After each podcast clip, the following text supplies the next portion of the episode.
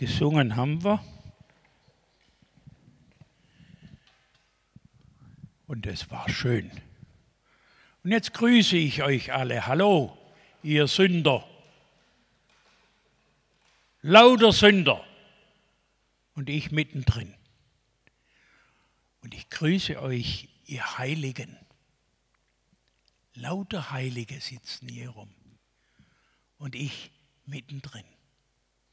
Wisst ihr, das ist ja das wunderbare Ergebnis der Reformation.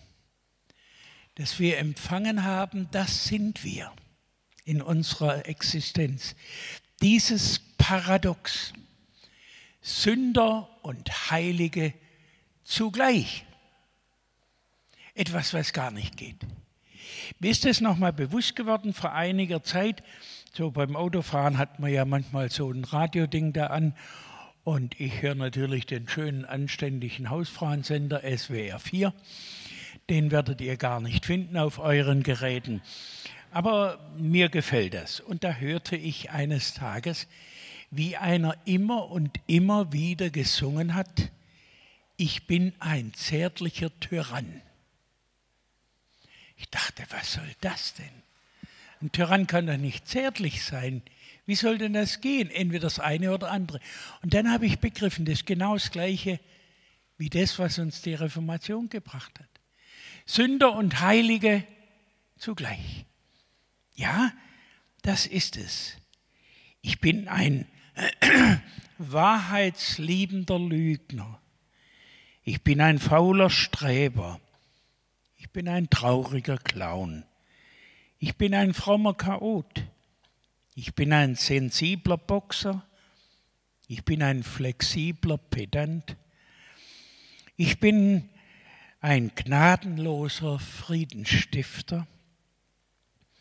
Ich bin ein tiefgläubiger Zweifler. Ich bin ein betender Selbstversorger. Ich bin ein stiller Schreihals. Ich bin ein fantasievoller Spießer. Ich bin ein offenherziger mit vielen Masken. Ich bin ein reicher Bettler. Ich bin ein menschenfreundlicher Egoist.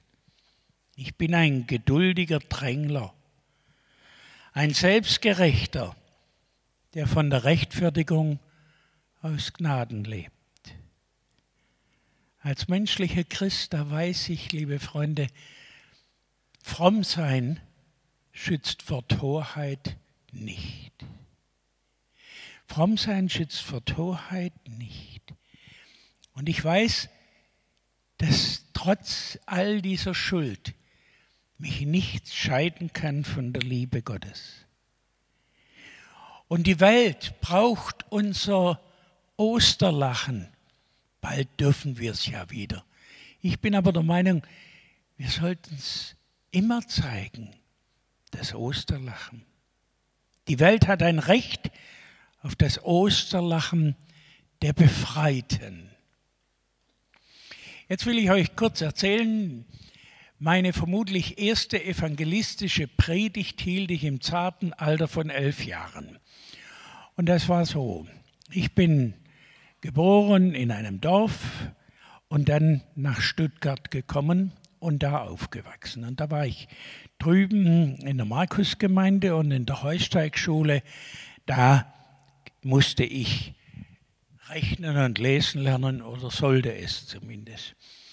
Und wir standen in der großen Pause mal wieder auf dem Hof, meine Kumpels und ich. Und dann stand der Rektor oben auf der großen Freitreppe hin zum Hauptausgang. Und er stand da, schaute zu uns hin und dann machte er so. Und ich machte dann so und er nickte so. Und da wusste ich, ich muss zu ihm. Und während der paar Schritte bis zur Treppe und die Treppe hinauf gingen mir alle meine Schandtaten der letzten Wochen durch den Kopf. Was ist herausgekommen? Und dann stand ich mit klopfendem Herzen vor ihm und er sagte zu mir, Eugen, du gehst nachher in die Klasse und sagst eurem Lehrer, die fünfte Stunde fällt heute aus, weil wir eine Lehrersitzung machen müssen. Jetzt hatte ich ein Evangelium, eine frohe Botschaft. Was kann man Schülern Besseres sagen, als dass eine Stunde ausfällt? Stolz ging ich in die Klasse, ging zum Lehrer und sagte, Herr so und so, im Namen des Rektors soll ich euch ausrichten, die fünfte Stunde fällt aus wegen Lehrersitzung. Sie sollen es der Klasse bekannt geben. Sagt er, ach, weißt was? Eugen, sag du das der Klasse. Dann sorgte er für Ruhe. Ich stand da vorne. Ich hatte ja das Evangelium des Tages und sagte dann, also Freunde, fünfte Stunde fällt heute aus wegen Lehrersitzung. Beifall, Trommel, Klatschen. Wunderbar. Eitel wie ich nun mal bin, habe ich mich natürlich verneigt und verbeugt vor dem Beifall, denn ich habe ja gedacht, das geht auf mein Konto. Dabei hatte ich ja gar nichts anderes zu machen, als im Namen des Rektors zu sagen, was Sache ist. Die letzte Stunde fällt aus. Wisst ihr, und in dieser Botschaft, da steckte so viel Kraft. Ich musste nicht einen von meinen Kameraden überzeugen, geht aber auch dann wirklich nach Hause. Ihr könnt mir vertrauen, ihr könnt mir glauben. Nein, die Botschaft hatte Kraft, war für alle völlig klar. Zugehen. Aber mir wurde auch eine andere Sache klar. Wenn ich diese Botschaft, dieses Evangelium nur für mich behalten hätte, und wäre allein in der letzten Stunde nach Hause gegangen. Was wäre dann passiert? Am nächsten Tag hätte ich garantiert Klassenkeile bekommen und das völlig zu Recht. Nein, die Welt hat ein Recht auf unser Osterlachen. Die Welt hat ein Recht darauf, dass wir den Menschen sagen, die letzte Stunde, nein, der Tod fällt aus. Denn Christus hat ihn besiegt. Am Kreuz hat er gerufen, es ist alles vollbracht. Was wollt ihr denn noch? Der Tod fällt aus. Das ist es, worauf die Welt wartet. Dass wir ihm mitteilen, die letzte Stunde, der Tod fällt aus. Meine Mutter hat mich sehr streng erzogen, auch sehr mit Hieben und Schlägen sodass ich gleich, als ich meine Frau im Ausland, im Hessischen kennenlernte, gleich mit ihr vereinbart habe, wenn wir mal Kinder haben, die werden nicht geschlagen. Ich habe so viel Schläge bekommen, das reicht für die nächsten drei Generationen. Kurzum, also meine Mutter war sehr streng und so war es auch klar. Alle 14 Tage musste ich zum Friseur. Das war ein guter Bekannter unserer Familie, älterer Herr, also nicht ganz so spockelalt wie ich, sondern so um die 50 herum. Und das war immer nett bei dem und so. Und kurz vor der Konfirmation sagt meine Mutter Eugen ab zum Friseur. Ich ging dahin. Ich sitze da und will die Haare geschnitten bekommen und er schwätzt mit mir und fragt, na, freust du dich auf deine Konfirmation? Ich sage selbstverständlich. Ja, hast auch viele Wünsche? Ja, ich wünsche mir einen Lederkoffer und einen Ledergeldbeutel und eine schöne Armbanduhr. Oh, das sind aber schön Ansprüche. Ja, sage ich. Ja, und kommen dann auch alle Verwandten? Ja, bis auf die einen, die haben die Einladung nicht richtig verstanden, die sind beleidigt. Das fehlt nicht, wenn die fehlen. Gut, die Konfirmation war, ich war happy, Lederkoffer war da, Ledergeldbeutel war da, Armbanduhr noch nicht. Aber da hat mein Vater mir versprochen, er hilft. Da gab es nicht Tausende von Euros oder D-Mark, wie das heute üblich ist, sondern eben solche Dinge. 14 Tage später, Mutter, Eugen ab zum Friseur, ich gehe zum Friseur. Der ältere Herr fragt mich, na, wie war deine Konfirmation? War schön? Ja, war wunderschön. Ja, und gab es auch Leckeres zu essen? Ja, ja. Und Verwandte haben sie gestritten, ja selbstverständlich, wozu sind Verwandte sonst da? Auf jeden Fall, er wollte alles wissen. Und dann, und deshalb kann ich euch nur einen Rat geben, redet nie mit einem Friseur.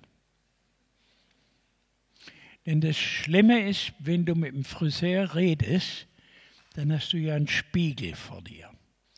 Das heißt, du siehst dich selber und den Menschen, der mit dir redet. Und in dem Augenblick hätte ich auf mein Selbstbildnis verzichten können. Denn er fragt mich plötzlich, Eugen, weiß denn auch dein Konfirmationsspruch noch? Dieses blöde Gesicht werde ich nie vergessen, das ich jetzt angucken musste. Es war meins. Wer weiß schon 14 Tage nach der Konfirmation noch seinen Konfirmationsspruch? Aber es sollte doch dicker kommen. Er sagte zu mir, macht nichts, Eugen. Ich habe ihn mir für dich gemerkt. Hä?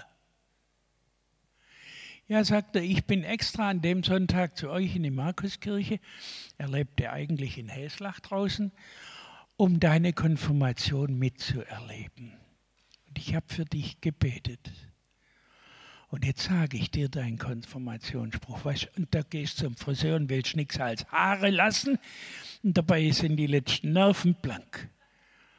Und dann sagt er mir meinen Konfirmationsspruch. Befiehl dem Herrn deine Wege und hoffe auf ihn. Er wird's wohl machen. Ich kann euch sagen, ich bin nach Hause und habe meinen Spruch auswendig gelernt, dass mir so eine Pleite nicht nochmal passiert. Aber es war ein entscheidender Impuls in meinem Leben, eine klitzekleine Kleinigkeit beim Friseur, die mich dazu gebracht hat zu überlegen, was heißt dieser Spruch eigentlich? Gott seine Wege befehlen und darauf vertrauen, dass es wohl machen wird herrlich. Von da an habe ich dann immer regelmäßiger in unserem Jungschar-Büchlein die Texte gelesen über die Bibel. Ach so, Jungschar. Ja, ich war wohl einer der schwierigsten. Ich hatte immer irgendwelche Ideen. Vor allem, wenn unser Paule seine Andacht halten wollte. Wir waren rund 80 Jungschabuben im großen Kreis des Gemeindehauses. Da gab es das noch. Da waren wir die stärksten Gruppen. Da waren nicht die Sportvereine vorne dran. Den VfB kannte damals kein Mensch, aber uns kannte man. Kurzum, immer wenn der anfangen wollte, seine Andacht zu halten, dann fiel mir ein, eigentlich könnte ich jetzt meinen Kaugummi entsorgen und meinem Nachbar hinters Ohr kleben. Nun sind die Nachbarn auch nicht mehr das, was sie mal waren. Die haben nicht stillgehalten. Da ging es natürlich Randale. Paule warf mit Schlüsselbund nach mir und er hatte großen Schlüsselbund. Ich habe mich weggeduckt. Er warf mit seiner Bibel nach mir. Er warf mit allem, was er finden konnte. Jede Woche, jede Woche war es das Gleiche. Ich machte Blödsinn, wenn er fromm werden wollte. Und nun hat dieser Mensch einen kleinen pädagogischen Trick angewendet. Er hat mich nämlich zum Mitarbeiter berufen. Weil die Gruppe so groß war, hatte er die Freunde alle eingeteilt in Zehnergruppen. Entsprechend, es geht schon, danke. Entsprechend der Wohngegend.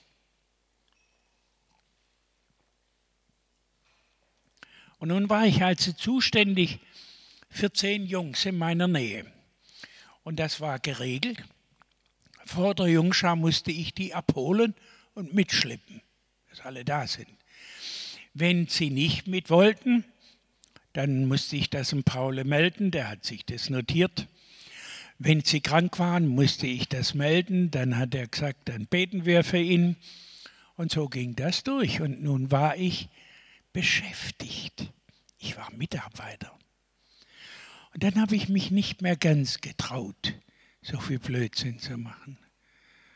Und irgendwann sogar hat er mich gebeten, mal eine Andacht vorzulesen. So ist es gegangen. Und so bin ich eben wie Petrus. Also eigentlich habe ich die letzten Wochen immer gedacht, die müssten mich wählen auf den Stuhl Petri, denn ich bin wie Petrus. Ich habe ziemlich viel so ähnlich gemacht wie, wie Petrus. Also ich war nicht wie die neueren Päpste unfehlbar, das war der Petrus ja auch nicht, sondern ich habe durchaus Lumpereien gemacht. Nicht nur in der Jungschar mit Kaugummi. Wie gesagt, meine Mutter streng. Ich ging dann in die Berufsschule, wollte Elektriker lernen. Und dann hat sie immer gesagt, da ziehst du aber dein gutes Jackett an. Also Sakko. Nicht so hemdsärmelig wie ihr da, ne? sondern schön mit Sakko, wie sich das gehört. Und an meinem Sakko am Revers, da steckte mein Kugelkreuz von der Jungenschaft. Jetzt war ja schon aufgestiegen in die Jungenschaft. Kugelkreuz.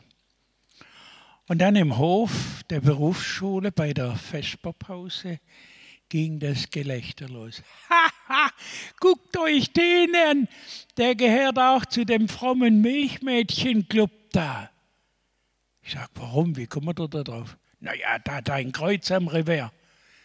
Oh, ich, das ist noch übrig geblieben von meiner Sturm- und Drangzeit, hab das Kreuz abgemacht und nach hinten gesteckt.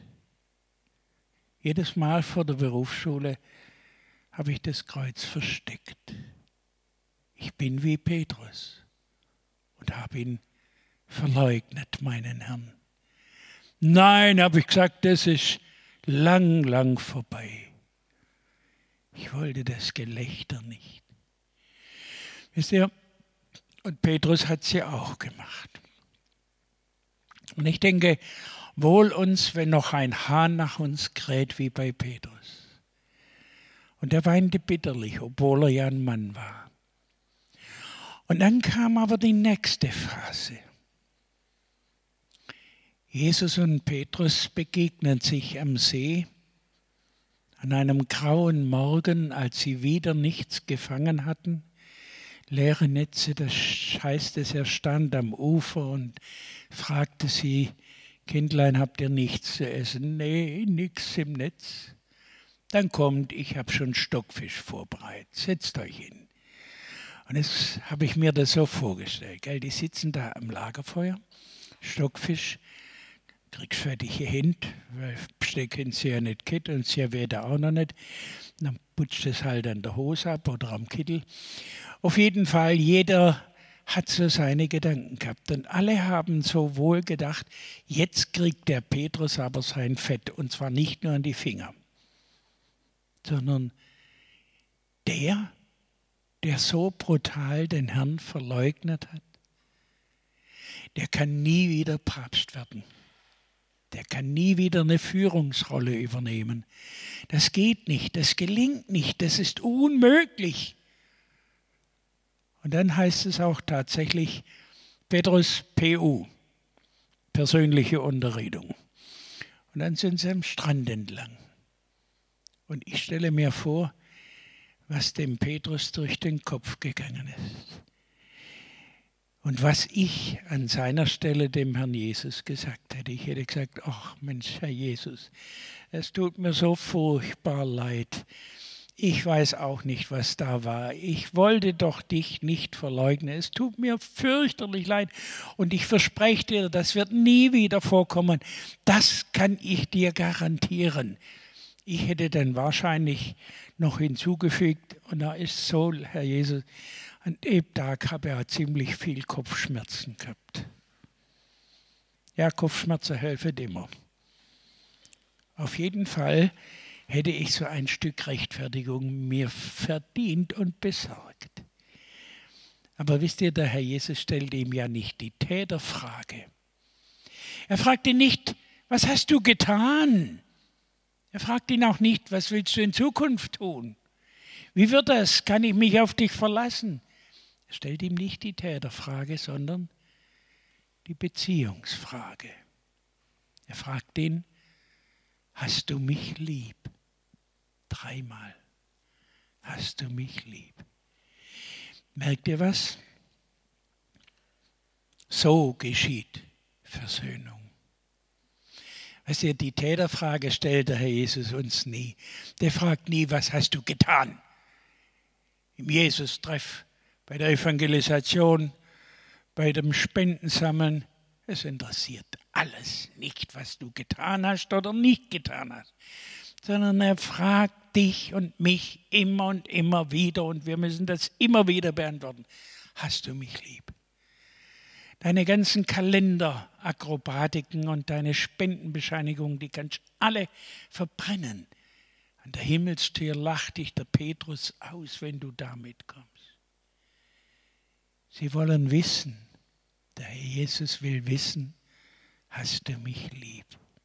So geschieht Versöhnung. Ich habe das dann auch irgendwann mal verstanden und dem Herrn Jesus gesagt, Herr Jesus, ob ich irgendwas für dich tun kann, weiß ich nicht. Ich bin ziemlich schwach, aber lieb habe ich dich.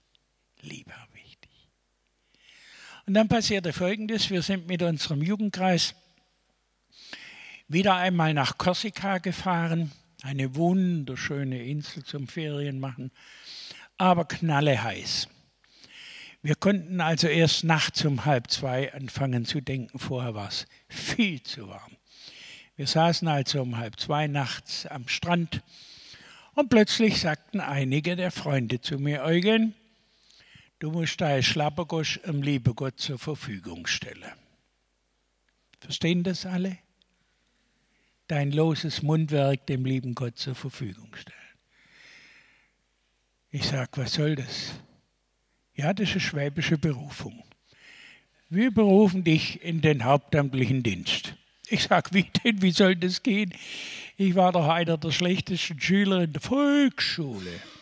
Acht Klassen Volksschule, mehr habe ich nicht anzubieten. Ach so.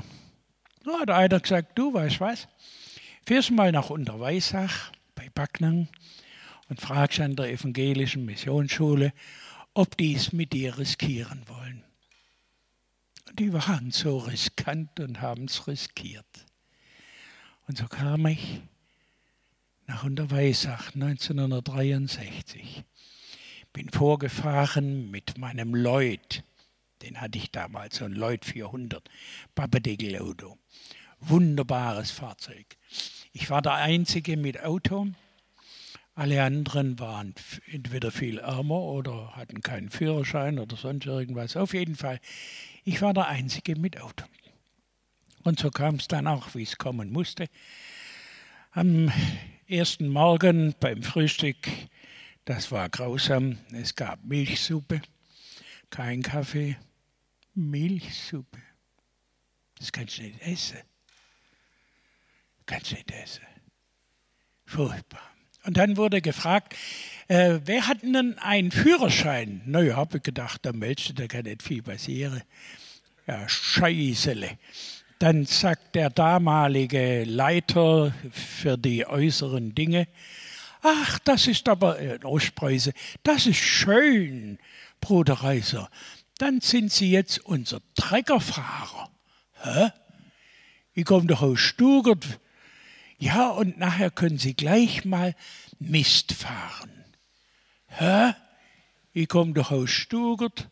Naja, ich ging dann runter setzte mich auf den Schlepper, habe ein Pfeifchen angezündet und auf die Dinge gewartet, die da kommen. Und die kamen auch in Form des wütenden Hausvaters, was ich da tue. Erstens sei Rauchen verboten und zweitens, ich sollte doch Mist fahren. Ich sage, ja, es ist keiner auf dem Wagen. Dann hat er mir erklärt, dass ich laden musste. Und das war nun wirklich zu viel. So habe ich gedacht, Wart, dich krieg ich. Ich sage, ich habe keine Gummistiefel, ich komme aus der Großstadt. Das macht nichts. Wir haben viele Gummistiefel im Lager. Ich dachte, warte, ich kriege ich. Ich habe Schuhgröße 46, das habt ihr gewiss nicht auf Vorrat. Aber er hat dann gesagt, nachdem alle ausprobiert waren und keine Gummistiefel passen, Bruder Reiser, das macht nichts. Mistladen kann man auch barfuß. Also Schuhe und Socken aus, Mistlade, hinausgefahren, runtergabelt, weißt du, hast ja nicht so, aber Räder da geht, sondern alles mit der Gabel von Hand. Das war mein erster Tag in der Missionsschule. Und so ging es dann wochenlang weiter. Entweder musste ich Mist fahren oder Jauche oder den Chef. Mit dem Auto, mit dem Auto nach Stuttgart. Und es war etwa sechs Wochen, nachdem ich äh, in der Missionsschule war, nach sechs Wochen, hatten wir dann den ersten Unterricht. Einen ganzen Tag lang. Und dann noch eine Woche lang. Und dann musste ich den Leiter damals mit dem Auto nach Stuttgart zum Oberkirchenrat fahren, da hoch an die Gensheit. Und er fragte dann auf dem Nachhauseweg, äh, Bruder Reiser, du hast doch ein Auto. Ich sage, ja. Es war montags. Ich sage, ja. Ah, das ist schön. Dann bitte ich dich doch. Nein, ich sage dir, am kommenden Sonntag wirst du nach Althütte fahren, am Sonntagvormittag, und in Althütte den Gottesdienst halten. Der mit uns befreundete Pfarrer ist krank. Wie bitte? Nach anderthalb Wochen Unterricht, mehr hatte ich nicht, sollte ich Gottesdienst halten. Begründung, du hast ja ein Auto. Also, es gibt Dinge im Reich Gottes, was dem Heiligen Geist alles einfällt und den Bachel, die um uns herum sind. Also, das ist unglaublich. Kurzum, ich ging nach Althütte kam dort an, dann sagte die Messnerin, ach du liebe Güte, Sie sind aber dürr. Ich war ganz, ganz schlank. Ja, von Milchsuppe kann ich ja nicht dick werden. Ne? Auf jeden Fall sagte sie, das geht nicht. Wissen Sie was? Der Talar vom Pfarrer hängt im Schrank in der Sakristei. Sie ziehen den an. Hä? Sag, Talar anziehen? Ja, hat sie gesagt, das machen wir hier so. Na, habe ich einen Talar angezogen, bin auf die Kanzel, habe gepredigt und Gottesdienst gehalten. Ich weiß noch wie heute. Es war aus 1. Korinther 2, diese wunderbare Verse. Das Wort vom Kreuz ist eine Torheit denen, die verloren werden. Uns aber, die wir selig werden, ist es eine Gotteskraft also eigentlich das Zentrum des Evangeliums.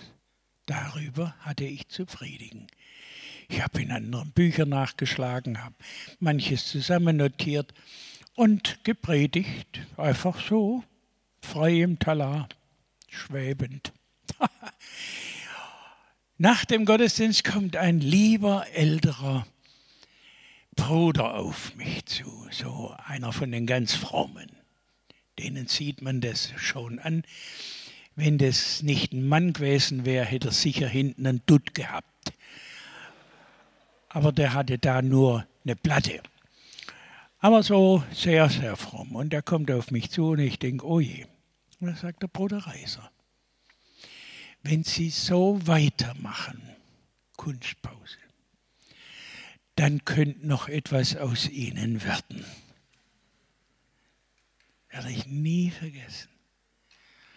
Drei Wochen später bekomme ich ein Päckchen von diesem Mann aus Althütte. Und da war drin ein Holzbrettchen in Tarsienarbeit eingelegt mit dem Namen Josua. Und ein Brief, wo er mir wünscht, dass ich Gottvertrauen haben möge, lebenslänglich wie Josua. Steht heute noch in meinem Bücherregal direkt im Blickpunkt von meinem Schreibtisch aus, um mich immer wieder daran zu erinnern, dass so die Dinge gelaufen sind. Das war also dann nicht nur im Namen des Rektors, sondern im Namen Gottes, ich sage euch, eine Kraft zum Leben. Ich bin wie Petrus. nicht nur in Sachen Verleugnung. Da waren sie also beim ersten Gottesdienst im Grünen. Ein riesiges Unternehmen, 5000 Leute Wie die das nachbracht denn ohne Verstärker anlag, weiß ich bis heute noch nicht. Aber es gibt ja auch Wunder in der Bibel. Ne? Auf jeden Fall 5000 Leute, Gottesdienst im Grünen. Der Herr Jesus war so einer wie ich, der hat lang predigt. Der durfte, ich darf nicht. Habe recht? Sage ja nichts. Auf jeden Fall hat er lang, lang gepredigt. Und der Petrus, der hat gemerkt, es soll Abend werden und es wird kühl und außerdem die Leute, man hört schon, die knurren, die Mägen. Und er geht zum Herrn Jesus hin und zieht ihn so am Jackett und sagt, Herr Jesus, lass einen Chorus singen, wir müssen was besprechen. Jesus sagt, Chorus. Und dann wird gesungen und Petrus sagt, Herr, schick sie nach Hause die haben Hunger. Und außerdem habe ich den Eindruck, du hast jetzt alles gesagt, schon dreimal erklärt, wie das mit der Prädestination ist, mit der Vorherbestimmung. Es reicht, schick sie nach Hause. Ach, sagt der Herr Jesus zum Petrus, ich finde das so toll, dass ihr so mitdenkt. Gebt ihr ihnen was zu essen. Ah. Ja, manchmal regst du dich ja in der Nähe von Jesus auf.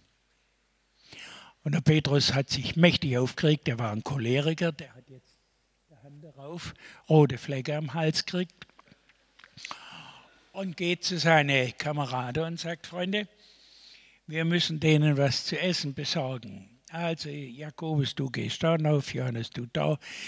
Äh, du kommst mit mir im Mittelgang und frage mal, aber störe die Predigt nicht. Ganz leise, wer noch was zum Essen hat. Und sie kommen durch, niemand hat was zum Essen, bis sie bei einem 14-jährigen Jungen gelandet sind, so ein richtiger Jungeschaftler, und die sorgten ja immer vor. Und er sagt, ja, ich habe noch zwei Heringsbrötchen. Oh, sagt der Petrus, das ist klasse. Komm, die gibst, die brauche ich für Demonstrationszwecke da vorne. von wegen, ich gebe meine Brötchen nicht her. Wenn, dann gehe ich mit. Okay, komm mit. Da sind sie nach vorne. Petrus zieht wieder am Jackett, Herr Jesus Chorus. Und dann hält er eben diese zwei Heringsbrötchen hin. Schmeiß. Oh ja, heißt bloß, ich soll meine Tablette nehmen und aufhören. Okay. Aufhören tue ich noch nicht. Ja, ich muss euch das erzählen, versteht ihr? Auf jeden Fall ähm, zeigt er die zwei Heringsbrötchen und sagt, das ist alles, damit kriegen wir die Leute nicht satt. Außerdem gehören sie den Buben hier. Ja, ist recht, sagt der Jesus. Gebt ihr ihnen zu essen. Rote Flecke. Choleriker. Dass der Petrus nicht geschrien hat, womit denn Carlotto, wir haben doch nichts als leere Hände. Und er sagt trotzdem, gebt ihr ihnen zu essen. Dann er nimmt er es, sagt Danke nach oben. Und dann bricht er und bricht und bricht und teilt aus und teilt aus, sodass sie alle austeilen können und alles satt werdet und noch übrig bleibt. Das Geheimnis der leeren Hände. Das habe ich in meinem Leben oft erlebt. Der Petrus mit rote Flecke, ich mit Staunen immer wieder erlebt. Ja, normalerweise heißt es ja, du sollst, denn du kannst. Alles andere ist Quatsch. Wenn ich meinem sechsjährigen jüngsten Enkelsohn sage, Noah, fahr du das Auto heim, der Opa hatte Viertel zu viel getrunken, dann geht es nicht. Noch eine Veranstaltung. Sollen wir sie reinholen? Das geht nicht, der Sechsjährige kann nicht Auto fahren. Schon von der Größenordnung her nicht. Er kann entweder unten auf die Pedale latschen, aber dann sieht er nicht oben, wo er hinfährt, oder er kann oben rausgucken, aber unten nicht, nicht bremsen und nicht Gas geben. Das geht nicht. Wir können einander nur zu etwas auffordern. Du sollst, denn du kannst. Der lebendige Gott aber kann zu uns sagen, hallo Petrus, hallo Eugen, du sollst, denn ich kann. Und das ist der Unterschied. Das ist das Geheimnis der leeren Hände. Du sollst, denn ich kann, sagt Gott. Großartig. Das ist das Besondere und ich wünsche euch allen sehr, dass ihr das Geheimnis der leeren Hände entdeckt.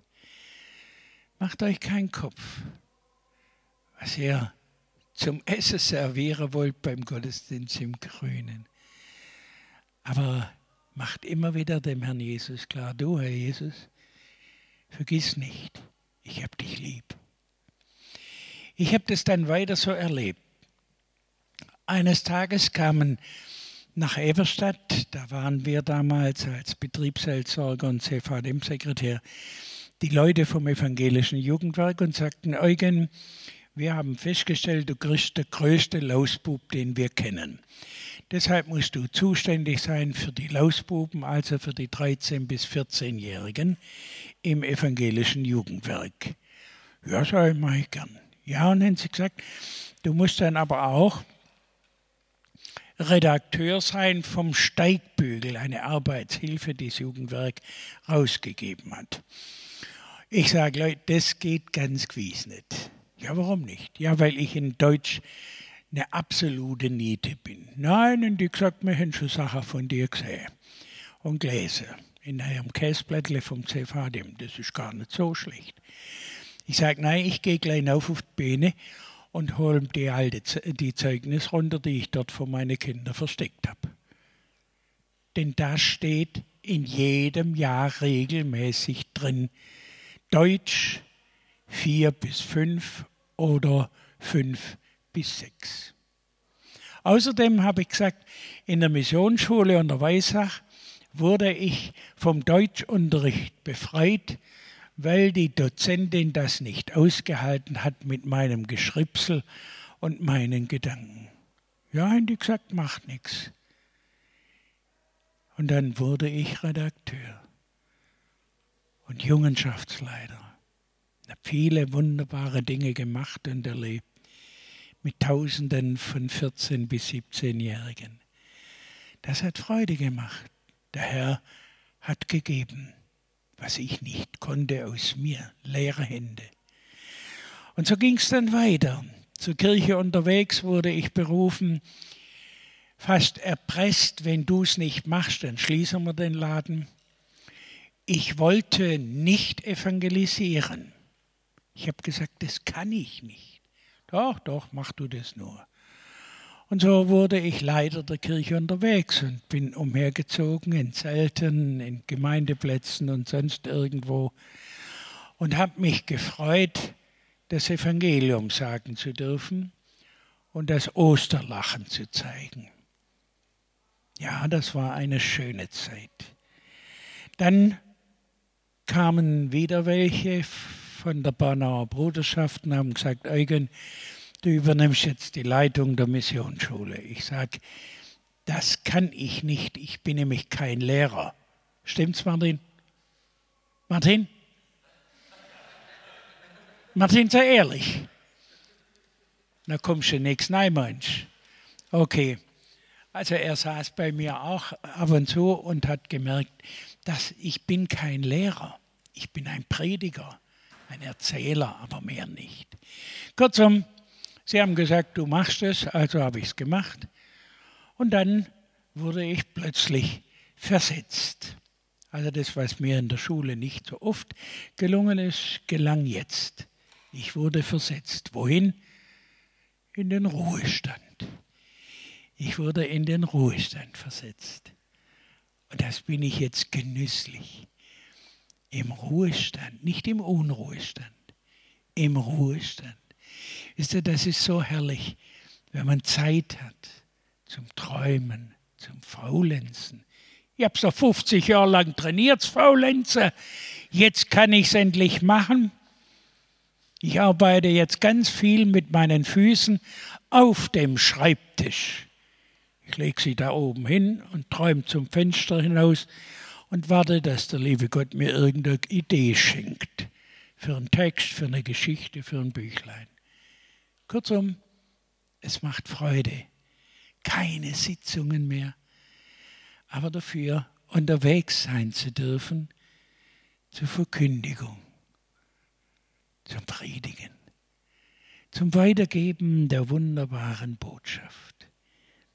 Ich weiß, meine letzte Stunde wird kommen, aber der Tod fällt aus.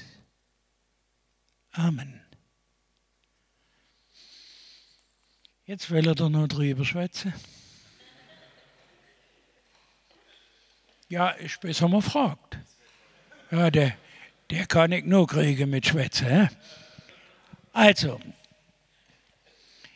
kannst du dir vorstellen, könnt ihr darüber unterhalten oder über was ihr wollt, dass Gott auch deine leeren Hände füllt?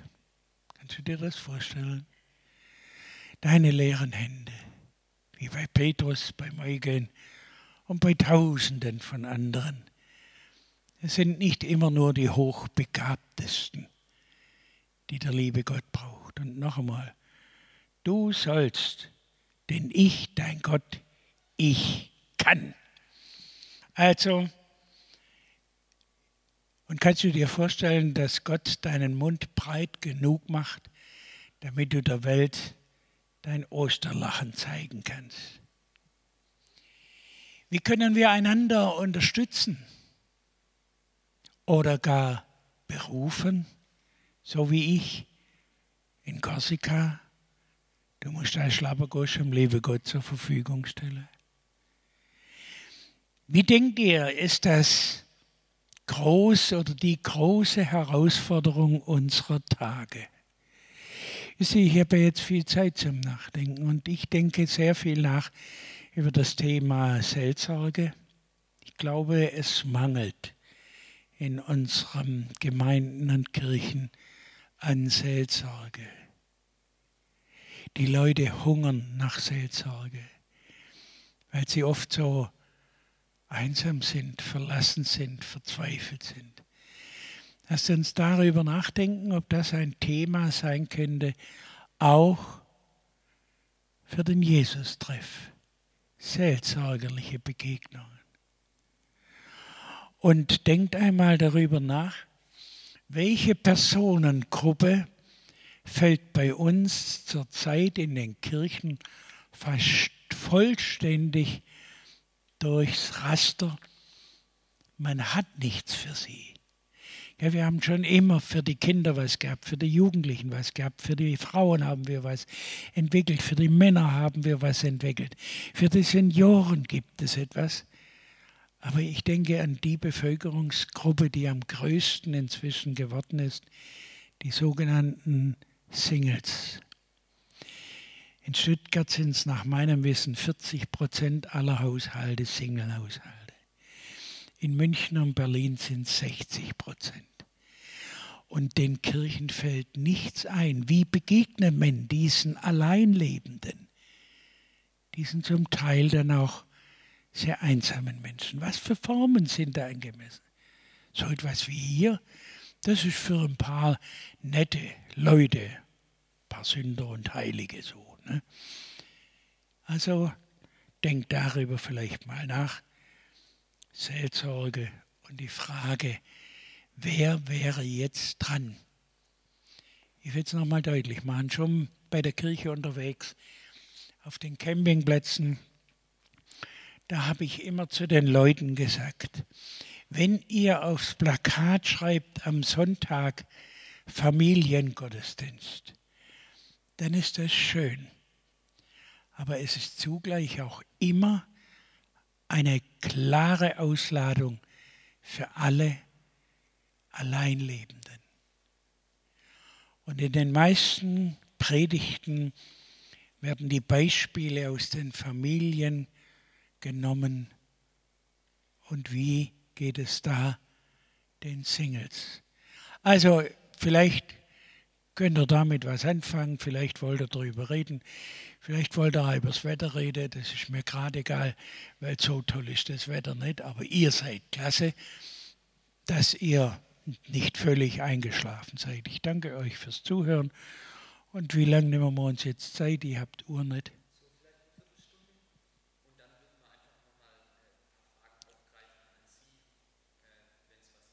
Okay, sagen wir zwölf Minuten.